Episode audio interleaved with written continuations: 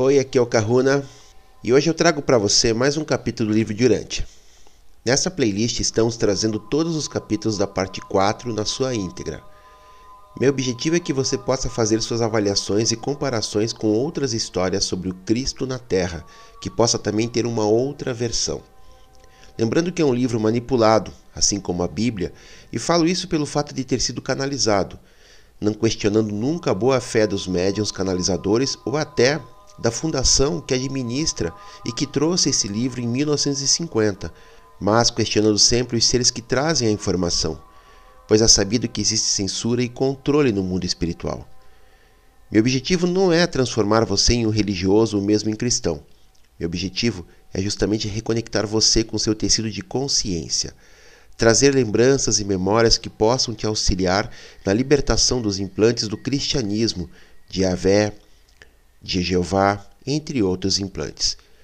Sou terapeuta, atendo presencialmente aqui em Curitiba e à distância no mundo inteiro, e desenvolvi um método que, através da apometria, cura estelar, magia, reintegração psicoespiritual, entre outras técnicas associadas à minha ancestralidade e conexões, que me permitem conectar com seu tecido de consciência e com isso removemos implantes, holografias e tudo aquilo que está controlando você possibilitando que você possa assumir o controle dessa e das outras experiências, pois para mim o tempo não existe e esse trabalho é realizado nesse universo que é você.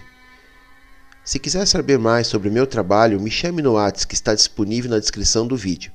Contribua com o canal, todos os dados estão na descrição do vídeo. Toda ajuda sempre é bem-vinda e eu retribuo colocando você no meu roponopono de prosperidade e gratidão que faço sempre aos domingos. Sugestões, dicas de outros livros, perguntas que não façam parte do conteúdo do vídeo, passe um e-mail, sempre respondo e é mais uma forma de você estar entrando em contato comigo. Vamos ao vídeo de hoje. Documento 153 A crise em Cafarnaum. No dia em que chegaram em Betsaida, sexta-feira à noite, e no sábado pela manhã, os apóstolos notaram que Jesus estava seriamente preocupado com algum problema grave. Eles perceberam que o Mestre estava dedicando, de um modo pouco habitual, o seu pensamento a alguma questão importante. Ele não tomou de jejum e comeu pouquíssimo ao meio-dia. Todo sábado pela manhã e na noite anterior, os doze e os condiscípulos estiveram reunidos em pequenos grupos pela casa, no jardim e na praia. Uma tensão de incerteza e uma dúvida cheia de apreensão pairavam sobre eles. E quase nada Jesus lhes havia dito desde que deixaram Jerusalém. Havia meses que não viam o Mestre tão preocupado e tão pouco comunicativo. Até Simão Pedro estava deprimido e abatido mesmo. André não sabia o que fazer pelos seus companheiros desanimados. Natanael disse que estava em meio à calmaria antes da tormenta. Tomé expressou a opinião de que algo fora do extraordinário estava para acontecer. Filipe aconselhou a Davi Zebedeu que esquecesse os planos de alimentar e alojar a multidão até que soubessem sobre o que o mestre anda pensando. Mateus fazia esforços renovados para repor as economias do fundo de caixa. Tiago e João falavam sobre o sermão vindouro na sinagoga e especulavam muito quanto à sua natureza provável e o seu alcance. Simão Zelote expressou a crença, uma esperança, na verdade, de que o Pai no céu pudesse vir a intervir de alguma maneira inesperada para defender e dar apoio ao seu filho enquanto Judas Iscariotes ousava entregar-se ao pensamento de que possivelmente Jesus estivesse oprimido pelo pesar por não ter tido coragem e arrojo de permitir aos cinco mil que o proclamassem rei dos judeus. No meio desse grupo de seguidores deprimidos e desconsolados foi que Jesus saiu, na bela tarde de sábado, para pregar o seu sermão memorável na sinagoga de Cafarnaum a única palavra de encorajamento ou de votos de êxito de todos os seus seguidores diretos veio de um dos insuspeitos gêmeos Alfeus, o qual, no momento em que Jesus deixou a casa a caminho da sinagoga, o saudou jovialmente, dizendo: oramos para que o Pai te ajude e para que possamos ter multidões maiores do que nunca. A preparação do cenário. Uma audiência distinta cumprimentou Jesus às três horas dessa tarde linda de sábado na nova sinagoga de Cafarnaum. Jairo presidia e passou a Jesus as Escrituras para que as lesse. No dia anterior, cinquenta e três fariseus e saduceus haviam chegado de Jerusalém. Mais de trinta dos líderes e chefes das sinagogas vizinhas também estavam presentes. Esses líderes religiosos judeus atuavam diretamente sob as ordens do Sinédrio de Jerusalém e constituíam a frente ortodoxa que havia vindo para inaugurar uma guerra aberta a Jesus e seus discípulos. Sentados ao lado desses líderes judeus, nos assentos de honra da sinagoga, estavam os observadores oficiais de Herodes Antipas, que haviam sido enviados para certificar-se da verdade a respeito dos relatórios perturbadores de que uma tentativa havia sido feita pela população de proclamar Jesus como Rei dos Judeus nos domínios de Filipe, irmão de Herodes. Jesus compreendeu que estava enfrentando uma declaração direta de guerra irrestrita e aberta da parte dos seus inimigos crescentes, e ousadamente ele escolheu assumir a ofensiva. Durante a alimentação das cinco mil pessoas, Jesus havia desafiado as ideias a respeito de um Messias material.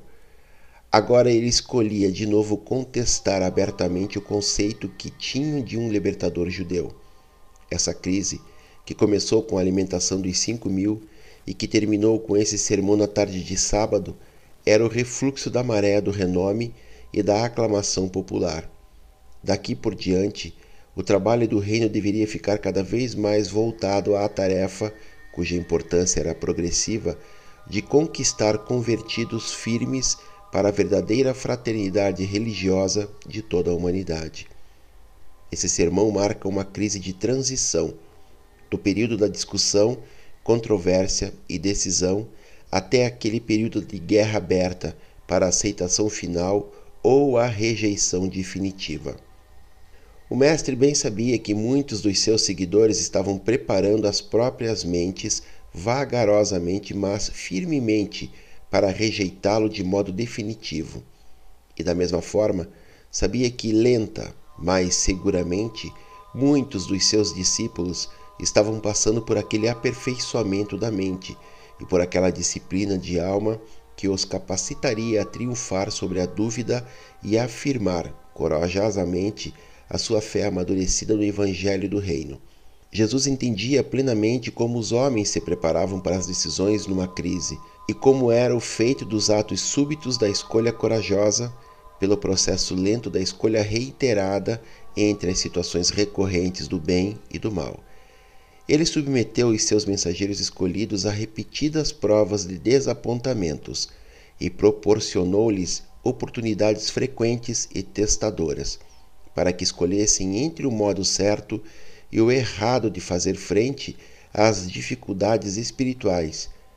Ele soube que podia contar com seus seguidores quando estivessem no teste final, para tomar as suas decisões vitais de acordo com as atitudes mentais habituais e as reações espirituais já observadas anteriormente.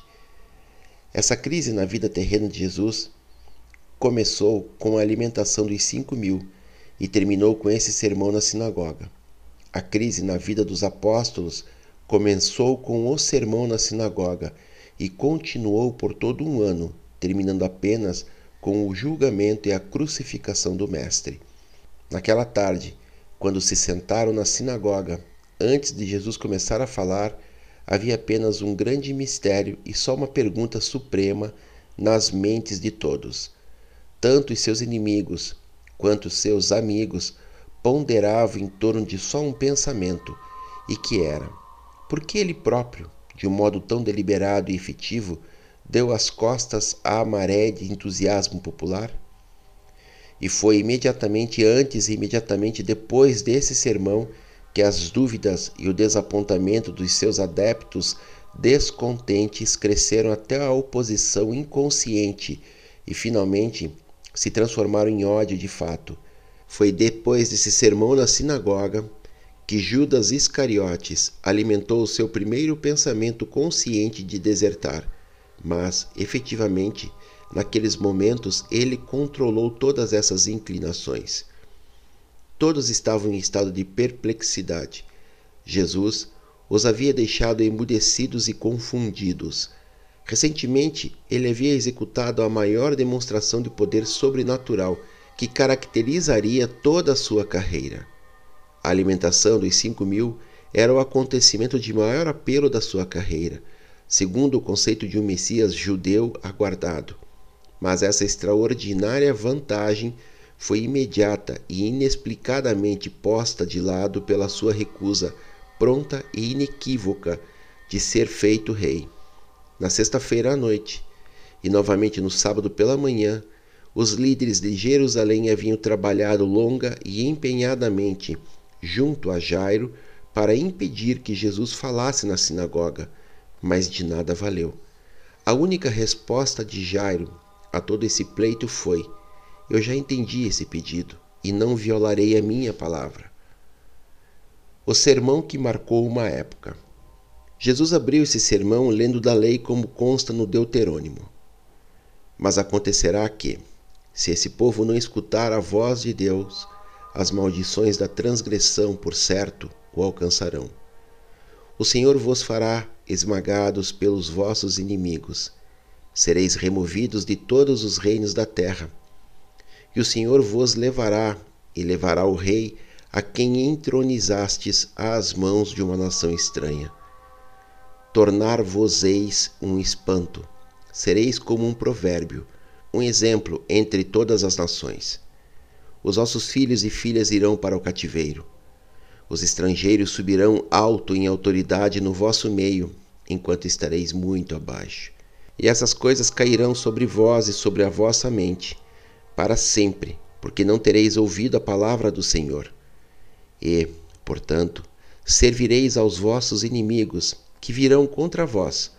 Passareis fome e sede, e vestireis o jugo estrangeiro de ferro o Senhor trará de longe uma nação contra vós, dos confins da terra, uma nação cuja língua não entendereis, uma nação de rosto duro, de pouca consideração por vós. E eles vos cercarão em todas as vossas cidades, até que caiam os muros altos fortificados em que confiastes, e toda a terra cairá nas mãos deles e acontecerá que sereis levados a comer os frutos dos vossos próprios corpos, a carne dos vossos filhos e filhas, durante esse tempo de cerco, por causa da penúria com a qual os vossos inimigos vos oprimirão. E quando Jesus acabou essa leitura, voltou-se para os profetas e leu de Jeremias: Se não ouvirdes as palavras dos meus servidores, os profetas que eu vos enviei, então farei desta casa como em Shiló, e farei dessa cidade uma maldição para todas as nações da terra. Os sacerdotes e instrutores ouviram Jeremias dizer essas palavras na casa do Senhor. E aconteceu que, quando Jeremias havia acabado de falar tudo aquilo que o Senhor o havia mandado dizer ao povo, os sacerdotes e os instrutores seguraram-no, dizendo: Tu certamente irás morrer. Assim, todo o povo fez uma multidão em torno de Jeremias na casa do Senhor. E quando ouviram essas coisas, os príncipes de Judá julgaram Jeremias. Então os sacerdotes e os instrutores falaram aos príncipes e a todo o povo: Esse homem é digno de morrer, pois profetizou contra a nossa cidade, e vós o ouvistes com os próprios ouvidos. Então Jeremias falou a todos os príncipes e a todo o povo: O Senhor enviou-me para profetizar contra esta casa e contra esta cidade com todas as palavras que ouvistes. Agora, portanto, corrigi os vossos hábitos e reformai as vossas ações e obedecei à voz do Senhor, vosso Deus, para que possais escapar do mal que foi pronunciado contra vós. Quanto a mim, vede que estou nas vossas mãos. Fazei comigo como houverdes por bem e por direito aos vossos olhos. Mas sabeis, por certo, que se me enviardes para a morte, Vós derramareis sangue inocente sobre vós próprios e sobre esse povo, pois o Senhor me mandou para a verdade e para dizer todas essas palavras aos vossos ouvidos. Os sacerdotes e instrutores daqueles tempos tentaram matar Jeremias, mas os juízes não consentiram, embora pelas suas palavras de aviso o tivessem obrigado a descer por meio de cordas até uma masmorra imunda para que afundasse na lama até as axilas. Foi isso que esse povo fez ao profeta Jeremias, por ele haver obedecido à ordem do Senhor de prevenir seus irmãos sobre a iminente queda política deles. Hoje desejo perguntar-vos: o que irão os sacerdotes, os chefes e os líderes religiosos desse povo fazer com o homem que ousa avisar sobre o dia da vossa condenação espiritual? Vós também buscareis levar à morte o instrutor que ousa proclamar a palavra do Senhor e não teme mostrar como estáis recusando caminhar no caminho da luz que leva à entrada do reino do céu? O que buscais como evidência da minha missão na terra? Nós vos deixamos tranquilamente nas vossas posições de influência e poder, enquanto pregamos as boas novas aos pobres e aos desterrados. Não fizemos nenhum ataque hostil àquilo a que mantendes reverência, mas antes proclamamos uma nova liberdade para a alma do homem, oprimida pelo medo. Eu vim ao mundo para revelar o meu Pai e para estabelecer na terra a fraternidade espiritual dos filhos de Deus, o reino do céu. E não obstante, por tantas vezes, eu haver-vos relembrado de que o meu reino não é deste mundo, ainda meu Pai concedeu-vos muitas manifestações de milagres materiais, além de transformações e regenerações espirituais evidentes. Que novo sinal buscai de minhas mãos? Eu declaro que já tendes evidências suficientes para poderdes formular a vossa decisão. Em verdade, em verdade, eu digo a todos que se sentam diante de mim neste dia que estáis frente à necessidade de escolher qual caminho tomareis. E vos digo, como Yoshua disse aos vossos ancestrais: Escolhei neste dia a quem servireis. Hoje, muito de vós estais na encruzilhada dos caminhos. Quando não pudestes encontrar-me, depois do banquete da multidão, no outro lado do lago, alguns de vós alugastes barcos de pesca em Tiberíades, os quais, uma semana antes, estavam sob um abrigo por perto durante uma tempestade, para saírem à minha procura. E para quê? Não para buscar a verdade, a retidão nem para que pudesseis melhor saber como servir e ministrar aos vossos semelhantes. Não, mas antes, para que tivesses mais do pão pelo qual não trabalhastes. Não foi para preencher vossas almas com a palavra da vida, mas apenas para que pudesses encher o ventre com o pão da facilidade. E há muito vos foi ensinado que quando o Messias viesse, faria aqueles prodígios que tornariam a vida agradável e fácil para todo o povo escolhido. Não é, pois, de se estranhar que vós, que fostes educados assim, almejasseis os pães e os peixes. Mas eu vos declaro que essa não é a missão do Filho do Homem. Eu vim para proclamar a liberdade espiritual, para ensinar a verdade eterna e dar alento à fé viva. Meus irmãos, não ansieis pelo alimento que perece, mas buscai o alimento espiritual que nutre até a vida eterna. E esse é o pão da vida, que o Filho dá a todos que o tomarem e o comerem, pois o Pai deu sem medidas essa vida ao Filho. E quando me perguntastes, o que devemos fazer para executar a obra de Deus? Eu simplesmente vos disse: essa é a obra de Deus que acrediteis naquele que ele enviou. Então Jesus, apontando o desenho de um vaso de maná que decorava o lintel dessa nova sinagoga e que era decorado com cachos de uvas, vós pensastes que os vossos antepassados no deserto comeram maná, o pão do céu, mas eu vos digo que esse pão era da terra. Embora Moisés não tenha dado aos vossos pais o pão do céu, o meu Pai agora está pronto para dar-vos o verdadeiro pão da vida. O pão do céu é aquele que vem de Deus e que dá a vida eterna aos homens do mundo. E quando me disserdes, dá-nos este pão vivo, eu responderei: Eu sou este pão da vida. Aquele que vem a mim não terá fome, e aquele que acredita nunca terá sede. Vós me vistes, vivestes comigo e contemplastes as minhas obras, e ainda não acreditais que tenha eu vindo do Pai. Mas aqueles que acreditam, que não temam. Todos aqueles que são conduzidos pelo Pai virão a mim, e aquele que vem a mim de nenhum modo será rejeitado. E desejai-me agora declarar, de uma vez por todas, que eu desci à terra, não para fazer a minha própria vontade, mas a vontade dele que me enviou. E a vontade final daquele que me enviou é a de que eu não perca um só dentre aqueles que a mim foram dados. E esta é a vontade do Pai, que todo aquele que vê o Filho e que acredita nele terá a vida eterna. Ainda ontem eu vos alimentei com pão para os vossos corpos. Hoje eu vos ofereço o pão da vida para as vossas almas famintas. E agora, recebereis o pão do Espírito com a mesma vontade com que comestes o pão deste mundo? E quando Jesus parou por um momento para olhar a assistência, um dos instrutores de Jerusalém, um membro do sinédrio, levantou e perguntou: Devo entender que dizes que tu és o pão que vem do céu, e que o maná que Moisés deu aos nossos pais no deserto não o era? E Jesus respondeu ao fariseu: Compreendeste certo.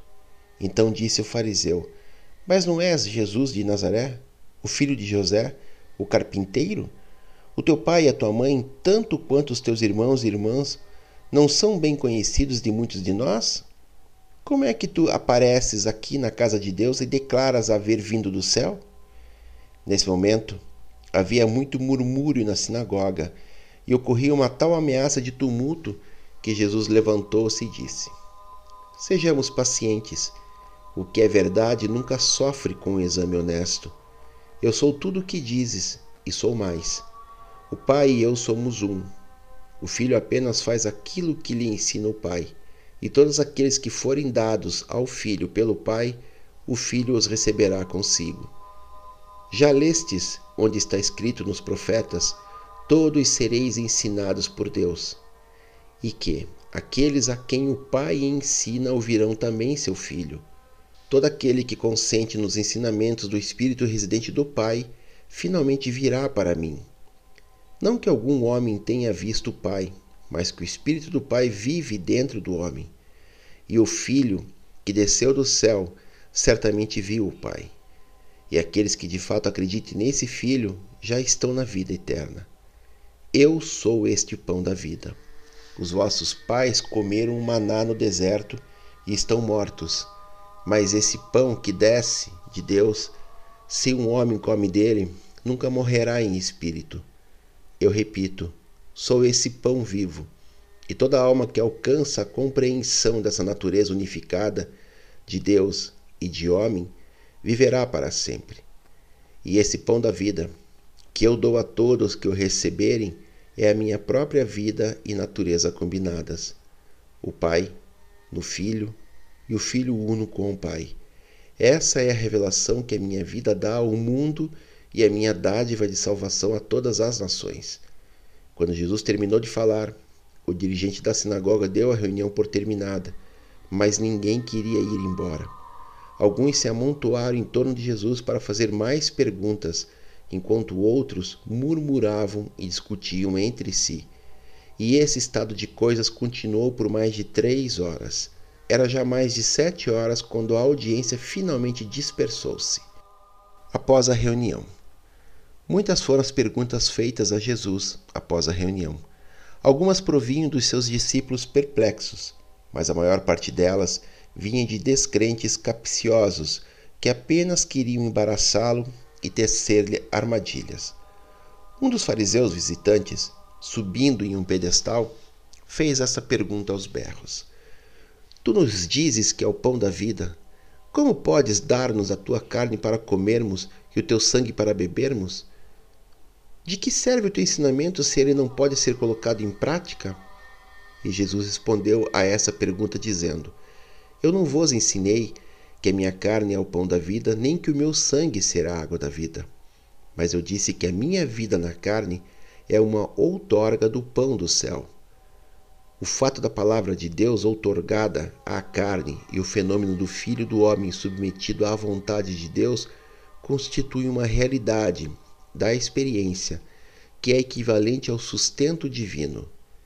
Vós não podeis comer minha carne, nem podeis beber do meu sangue, mas podeis tornar-vos um em espírito comigo, do mesmo modo que eu sou uno em espírito com o Pai. Podeis ser nutridos pela palavra eterna de Deus, que é de fato o pão da vida, e que foi outorgado à semelhança da carne mortal. E podeis ter a vossa alma regada pelo Espírito Divino, que é verdadeiramente a água da vida. O Pai enviou-me ao mundo para mostrar como Ele deseja residir nos homens e conduzi-los. E, assim, eu tenho vivido essa vida na carne para inspirar todos os homens a buscar conhecer também a vontade do Pai Celeste, residente, e fazer a sua vontade. Então, um dos espiões de Jerusalém, havendo observado Jesus e os seus apóstolos, disse: Notamos que nem tu, nem os teus apóstolos lavais as mãos mais apropriadamente antes de comer o pão. Deveis saber muito bem que essa prática de comer com as mãos sujas e sem lavá-las é uma transgressão da lei dos mais velhos. E as vossas xícaras e os vasilhames também não os lavais apropriadamente. Por que demonstrais tal desrespeito pelas tradições dos pais e pelas leis dos nossos anciães? Quando Jesus ouviu dizendo isso, respondeu: Por que é que vós transgredis os mandamentos de Deus, segundo as leis da vossa tradição? Os mandamentos dizem: Honrai o vosso pai e a vossa mãe, e mando que compartilheis com eles os vossos recursos se necessário. Mas vós aprovastes uma lei de tradição que permite que os filhos desobedientes digam que o dinheiro com o qual os pais poderiam ser assistidos foi dado a Deus. A lei dos anciões desobriga assim esses filhos astuciosos da sua responsabilidade, não obstante os filhos usarem posteriormente todo esse dinheiro para o seu próprio conforto. Por que esvaziais assim o mandamento da vossa própria tradição? Bem fez a profecia de Isaías sobre todos vós, hipócritas, dizendo: esse povo me honra com os seus lábios, mas o seu coração está longe de mim. Em vão eles me adoram, ensinando os preceitos humanos como se fossem doutrinas. Podeis ver como vós estáis desertando os mandamentos quando vos apegais às tradições dos homens. Estais totalmente dispostos a rejeitar as palavras de Deus ao manterdes as vossas tradições. E, de muitos outros modos, ousais estabelecer os vossos próprios ensinamentos acima da lei e dos profetas. Jesus então dirigiu as suas observações a todos os presentes. Ele disse: Mas ouvi a mim, todos vós. Não é aquilo que entra na boca o que suja espiritualmente o homem, mas mais aquilo que procede da boca e do coração. Mas mesmo os apóstolos não compreenderam o significado das suas palavras. Pois Simão Pedro também lhe perguntou: Para que alguns dos teus ouvintes não sejam desnecessariamente ofendidos, gostarias de explicar-nos o significado dessas palavras? E então disse Jesus a Pedro: Também para ti é difícil compreender? Não sabes que toda planta que o meu Pai Celeste não tiver plantado será arrancada? Volta a tua atenção para aqueles que querem conhecer a verdade. Tu não podes obrigar os homens a amarem a verdade Muitos desses instrutores são guias cegos, e tu sabes que, se um cego guia outro cego, ambos caem no fosso. Mas ouve, enquanto eu te digo, a verdade a respeito dessas coisas que sujam moralmente e que contaminam espiritualmente os homens. Eu declaro que não é o que entra no corpo pela boca, ou o que tem acesso à mente por meio dos olhos e ouvidos, que suja o homem. O homem só se suja por aquele mal que se origina dentro do coração e que tem expressão nas palavras e feitos de tais pessoas ímpias. Não sabes que é do coração que saem os maus pensamentos, Os projetos perversos de assassinato, de roubo e os adultérios, junto com o ciúme, o orgulho, a ira, vinganças, injúrias e o testemunho falso? E são essas as coisas que sujam os homens, e não que eles comam um pão com as mãos que não foram lavadas segundo o cerimonial. Os comissários fariseus do Sinédrio de Jerusalém estavam agora quase convencidos de que Jesus deveria ser apreendido sob a acusação de blasfêmia ou de insultar a lei sagrada dos judeus. E daí os esforços deles para envolvê-lo na discussão e levá-lo a um possível ataque às tradições dos anciões e às chamadas leis orais da nação. Não importa quão escassa a água pudesse estar, esses judeus tradicionalmente escravizados nunca deixariam de ir adiante com a lavação das mãos que era requerida pela cerimônia antes de todas as refeições. Era a sua crença de que é melhor morrer do que transgredir os mandamentos dos anciões. Os espiões fizeram uma pergunta porque havia sido descrito que Jesus dissera que a salvação é uma questão mais de coração limpos do que de mãos limpas. Mas essas crenças, quando se tornam uma parte da religião, passa a ser difícil escapar delas. Muitos anos mesmo depois desse dia, o apóstolo Pedro ainda estava preso pelas algemas do medo de muitas dessas tradições, sobre as coisas limpas e sobre as coisas impuras, sendo finalmente libertado apenas quando experienciou um sonho extraordinário e vívido. Tudo isso pode ser mais bem compreendido quando é lembrado que esses judeus viam com a mesma gravidade o comer com as mãos não lavadas e o intercâmbio com uma prostituta, e que ambos os atos eram igualmente puníveis com a excomunhão. Assim, o mestre escolheu discutir e expor a tolice de todo o sistema rabínico de regras e regulamentações que era representado pela lei oral, as tradições dos anciões toda ela considerada como sendo mais sagrada e mais obrigatória para os judeus, até mesmo mais do que os ensinamentos das Escrituras. E Jesus falou com menos reserva, porque ele sabia que a hora havia chegado, em que nada mais ele podia fazer para impedir uma ruptura aberta de relações com esses líderes religiosos. As últimas palavras na sinagoga. Em meio às discussões após essa reunião, um dos fariseus de Jerusalém trouxe a Jesus um jovem demente que estava possuído por um espírito indisciplinado e rebelde. Conduzindo esse menino demente até Jesus, ele disse: O que podes fazer em uma aflição como esta? Tu podes expulsar os demônios? E quando olhou para o jovem, o mestre ficou comovido de compaixão e, fazendo um sinal para que o jovem viesse até ele, tomou-o pela mão e disse: Tu sabes quem eu sou Sai dele, e eu encarrego um dos teus companheiros leais de providenciar para que tu não voltes. E imediatamente o jovem ficou normal e com a sua mente curada.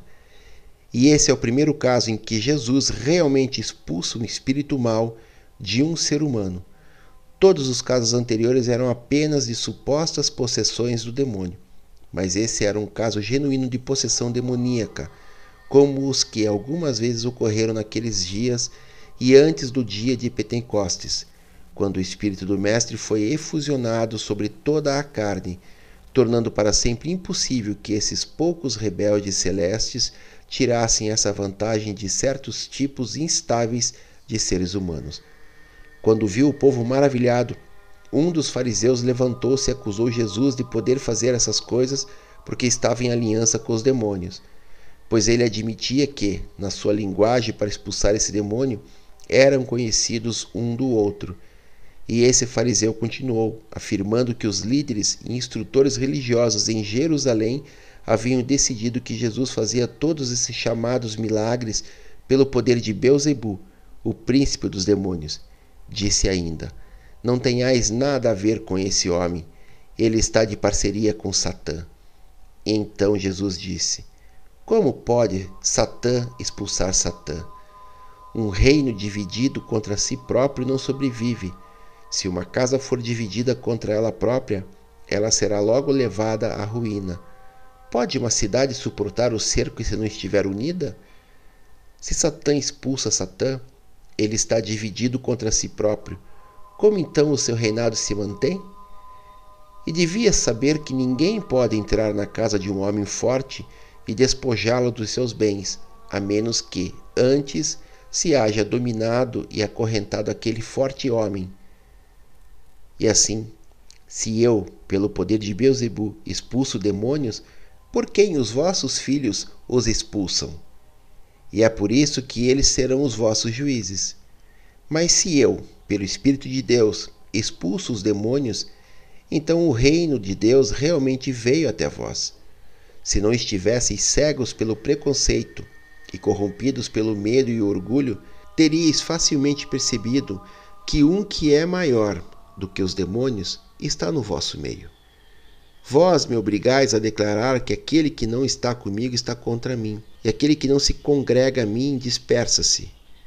Deixa-me fazer um aviso solene a vós, que como os vossos olhos abertos e com malícia premeditada, tendes a presunção de ousar atribuir a obra de Deus aos demônios. Em verdade, em verdade eu vos digo: todos os vossos pecados serão perdoados, e mesmo as vossas blasfêmias. Mas aquele que blasfemar contra Deus com deliberação e com má intenção nunca terá o perdão, já que esses trabalhadores das iniquidades não buscarão nem receberão jamais o perdão.